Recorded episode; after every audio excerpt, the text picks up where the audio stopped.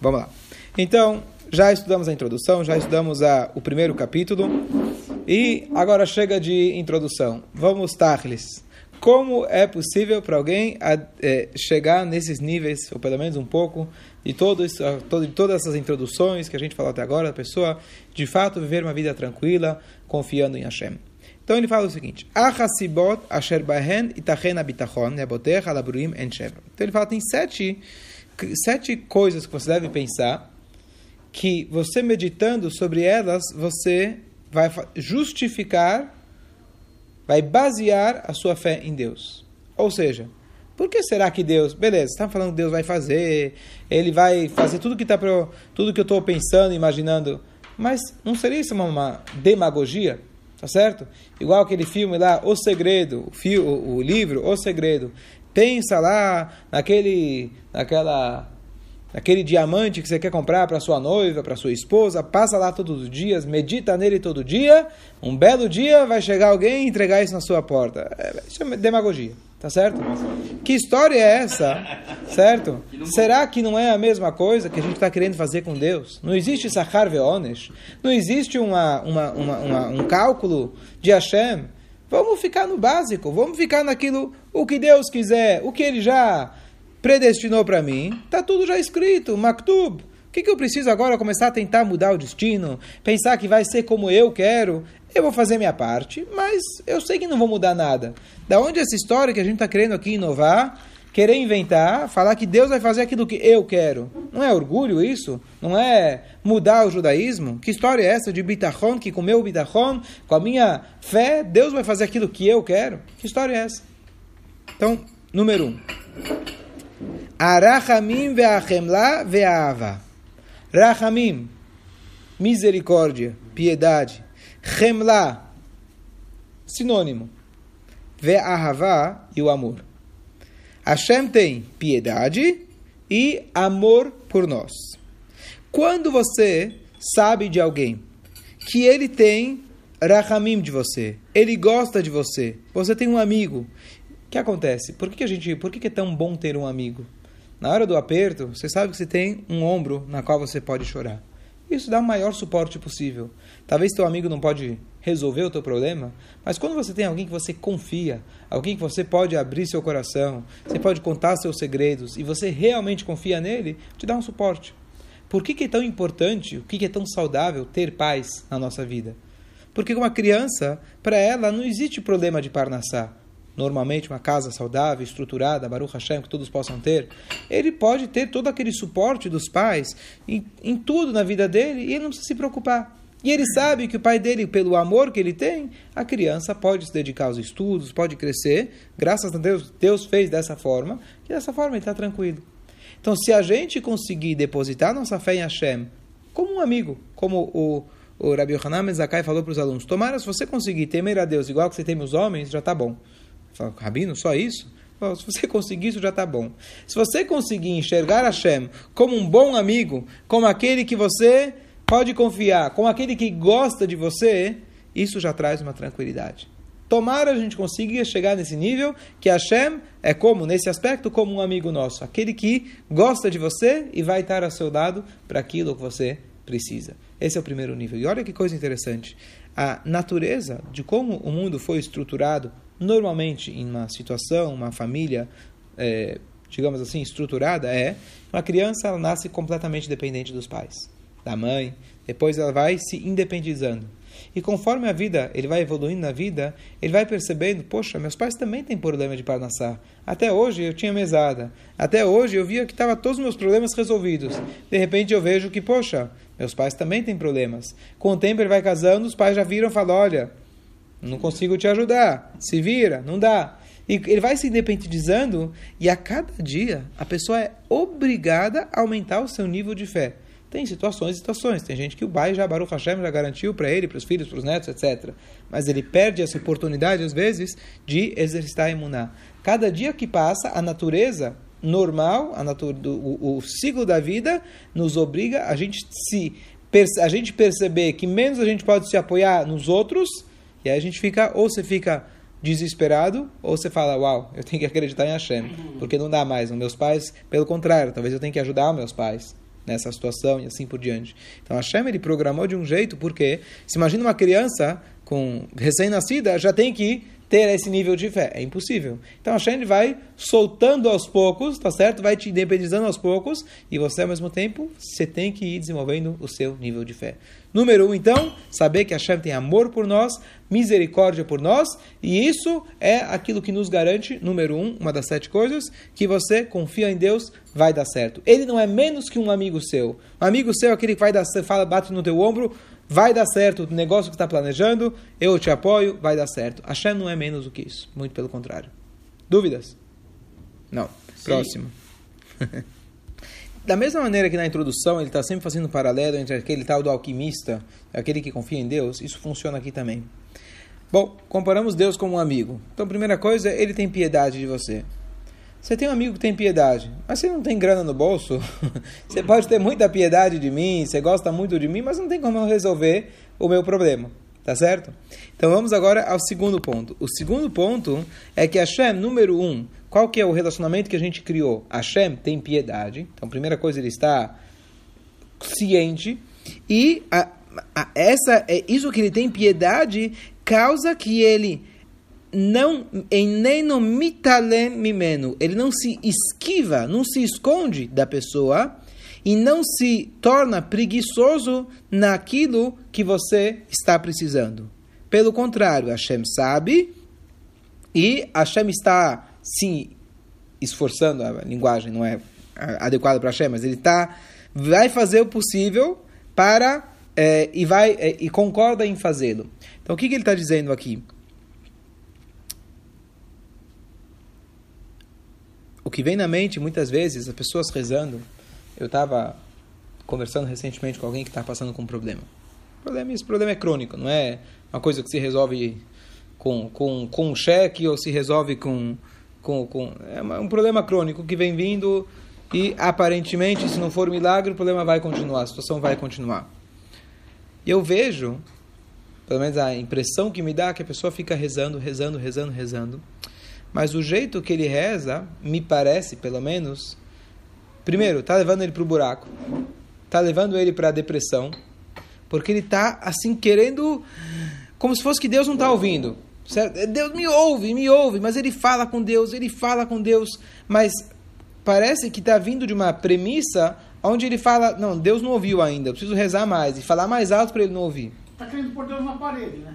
Então, então eu acho, a, é, a, minha impressão, a minha impressão, baseada no que ele escreve aqui, a maneira da gente rezar para Hashem não é, Deus, você não está me ouvindo, poxa, vai lá, você não está me ouvindo, você não está me ouvindo, você fica batendo, insistindo, insistindo até que ele ouve. Deus já ouviu da primeira vez, ele sabe perfeitamente aquilo que está precisando. Você não precisa explicar para ele de novo qual é o teu problema. E aquela frase que cabe muito bem, não fala para Deus quão grande é o teu problema, fala para o teu problema quão grande é Deus, cabe muito bem aqui. Quando a gente fala de rezar para Deus e confiar em Deus, quando você vai pedir para Deus, vem muito mais de um sentimento profundo. Deus, já que eu confio tanto que você me escutou, que você sabe do meu problema, que você tem a chave do meu problema, então, por favor, estamos próximos, vamos ficar mais próximos. Eu quero me aproximar. Ele pode dizer não. Ele pode dizer não. Eu, ele pode dizer não, mas não é o que a gente está estudando aqui. O que a gente está estudando aqui é a chave para o sucesso material e espiritual da maneira que nós enxergamos. Já falei inúmeras vezes. Aqui a gente está tentando chegar no bitachon. Bitachon é que Deus vai resolver do jeito que eu quero. Então, se alguém quer brachar... Entendeu? A pessoa não vai chegar no bitachon querendo pôr Deus na parede. Vai, vai, vai. Vai. Vai. Não, isso Vai. é Isso é emuná. Eu estou falando de bitachon. Bitachon, sim, a pessoa pode mudar o seu destino. Você está querendo voltar ao ponto que o que Deus fizer, tá, tá bom. Não é isso que a gente está estudando. A gente está estudando que eu quero X. Eu preciso de algo e eu quero mudar na minha vida. Ah, é impossível. Ah, não importa. Eu confio em Deus e eu quero mudar a situação. É isso que eu estou falando. Você não está querendo aceitar. Eu estou querendo introduzir mudar a tua forma de pensar. É possível. Tzedakah tatzil mimavet. A tzedakah salva vidas. A emuná, a bitachon, desculpa, pode mudar o destino. Aquilo que você acha que é impossível se torna possível. É isso que a gente está querendo falar. E não é demagogia. A gente está tentando entender como isso funciona. Então, de novo, então eu acho que essa forma de reza, com um desespero no coração, com, com, um tipo de sentimento de que Deus não escuta, como se fosse que alguém está tentando falar com um cara, com, com uma, digamos, sei lá, com um cara que está te devendo dinheiro, e o cara desliga o celular na tua cara e você fica o dia inteiro lá ligando, ligando, ligando, ligando, vê se o cara me atende com um desespero, e você acorda no meio da noite, liga para ele, não sei o quê. Então, não é com esse é, sentimento que a gente deve bater na porta de Hashem. É muito mais com o sentimento de humildade, com o sentimento profundo de que Hashem, já que você tem tanto amor por mim, já que você sabe exatamente, não preciso te explicar de novo, já te expliquei exatamente o meu problema e você sabe melhor do que eu o meu problema, tá certo? Mas eu tenho, vou continuar rezando e vou continuar pensando, mas eu vou exercitar o meu pensamento constante de quão grande é o seu amor por mim. Eu vou exercitar o meu, meu pensamento constante de que você é o único que pode me ajudar. Esse é o esforço. E não o esforço de ficar todo dia, Deus, é, eu vou te explicar de novo. Eu acho que você não entendeu qual é o meu problema. Você não está entendendo como isso está me incomodando. Ele já entendeu, ele sabe muito bem. Sabe uma coisa? Quem te colocou no problema foi ele. Você não precisa explicar para ele com todos os detalhes todos os dias. Sim, é bom ter uma conversa com Deus, mas partindo da premissa de que Deus ama a gente. Número dois, Deus, ele não vai ser preguiçoso, como pode ser um ser humano. Ele gosta muito de você, um pai gosta muito de você, mas por qualquer motivo, ele não está querendo te ajudar. Hashem, ele vai querer te ajudar. Então a gente tem que ter isso na cabeça. Ele gosta de você, ele gosta de você e ele vai te ajudar. Número dois. Às vezes, quando a gente está dentro do galut, a gente não consegue nem enxergar aquilo que está fora. Esse é o pior galut. Quando você está dentro do buraco, então você tem aquele cara que está preso, você fala para ele, você tem a oportunidade de pedir o que você quiser. Ele fala, olha, eu quero um pouco mais de pão.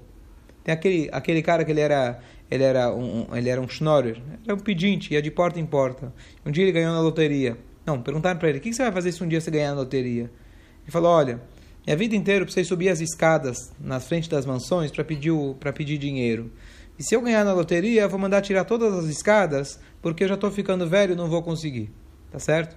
Então a gente precisa sair dessa forma de pensar.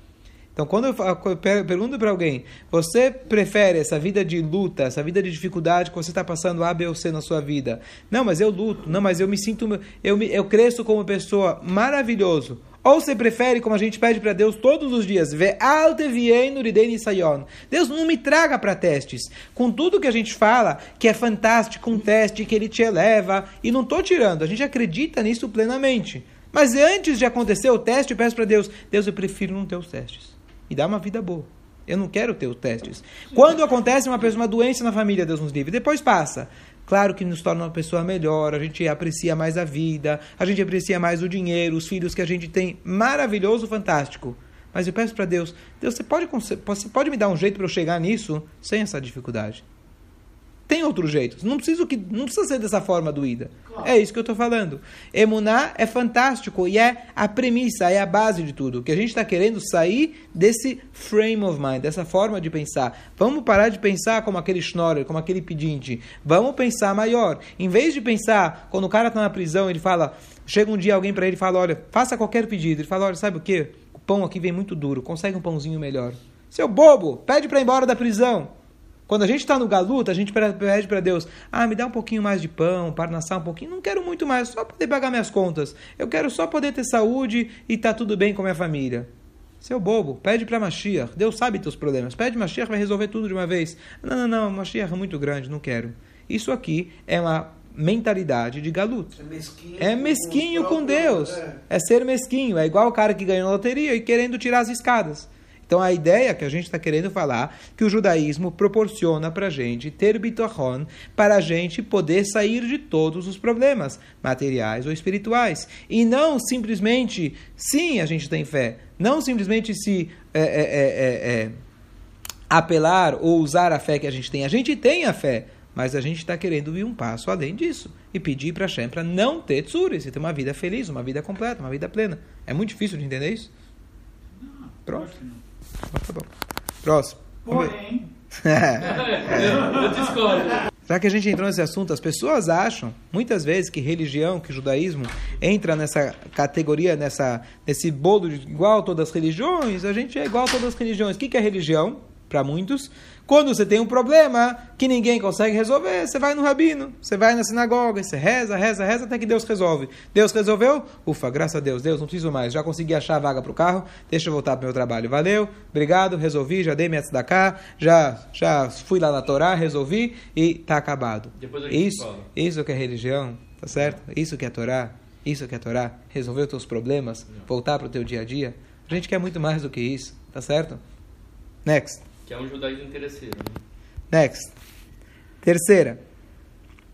Então, o que, que ele está dizendo para aqui? Pra, o que, que ele está dizendo para a gente? A gente precisa desenvolver a clareza de espírito de qual é a capacidade, se é que a gente pode usar essa palavra, de Hashem, completa de resolver o nosso problema.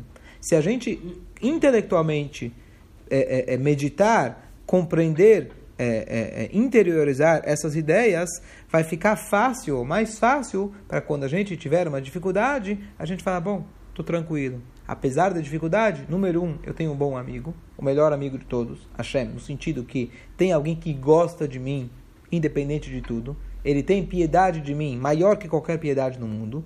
Número dois, ele se interessa pelo meu problema, em resolver o meu problema. De fato se interessa. Ele não vai se, se é, vai, não vai se é, esquivar do meu problema. Número, número 3. Mais uma e a gente conclui.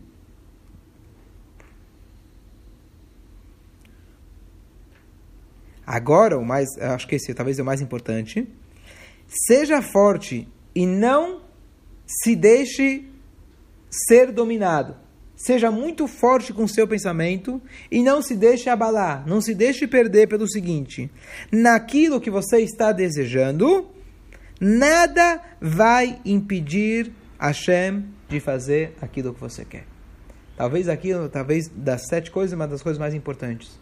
Que a gente sempre fica pensando, bom, a situação é muito grave, a situação é muito complicada. E a gente fica na nossa cabeça girando: será que é com esse médico? Será que é com esse sócio? Será que é dessa forma? O cara que está com um problema judicial, ele fica pensando: será? E ele fica pensando e pensando. A ideia do bitachon é: eu não tenho a mínima ideia como vai se resolver. Mas Hashem, Hashem pode tudo. Hashem, ele sabe os caminhos ele resolve.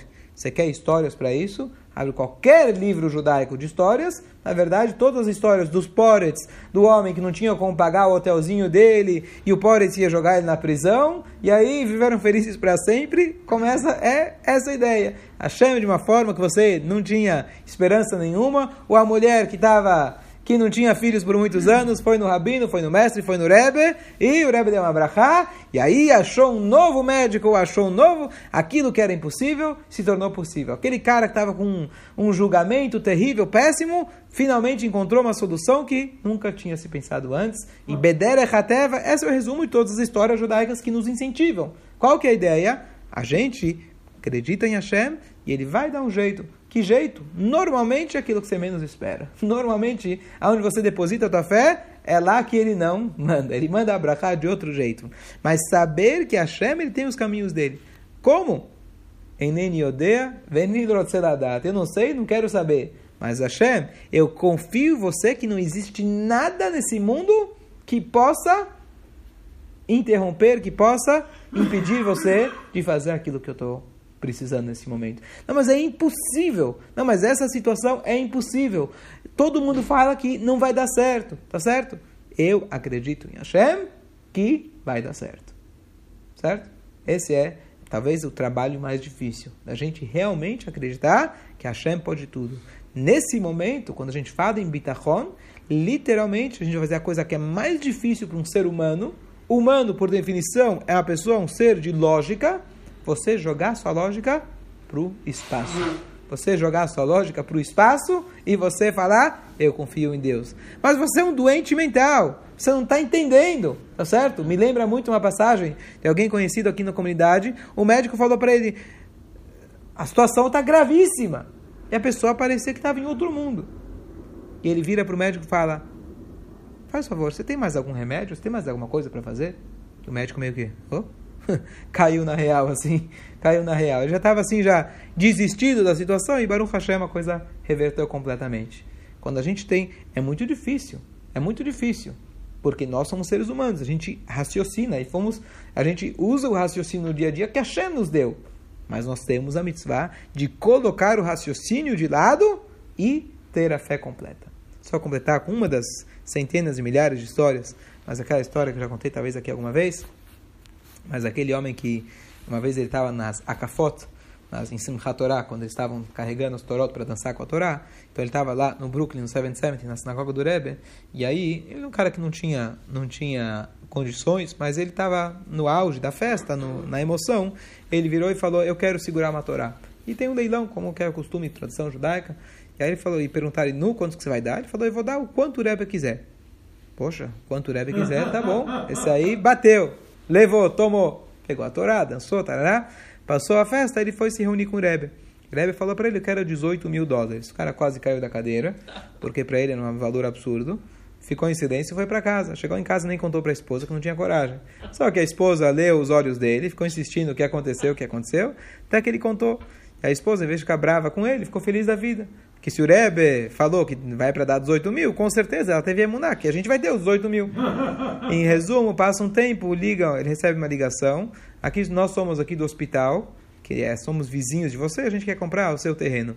Ele era o único vizinho, então ele aproveitou e faturou, superfaturou, e o, o, o, o macer do lucro dele foi, o 10% do lucro dele foi os 18 mil dólares. Foi lá, pagou, todo feliz. Ano seguinte, ano seguinte, ele volta lá, opa, agora eu já estou bem, estou feliz. Quanto que você vai dar? O quanto o Rebbe quer. Aí ele entra, no, ele entra lá na reunião com o Rebbe e o Rebbe fala, eu quero de você 18 dólares. Falou, Rebbe, peraí. Ano passado eu vim aqui e, e eu não tinha dinheiro nenhum, você me pediu 18 mil. Esse ano que Baruch Hashem as coisas estão ótimas, melhoraram, graças a Brachá do Rebbe, você me pede 18 dólares? O Rebbe falou para ele, ano passado você veio com fé. Esse ano está querendo fazer business. Aqui não. Sensacional.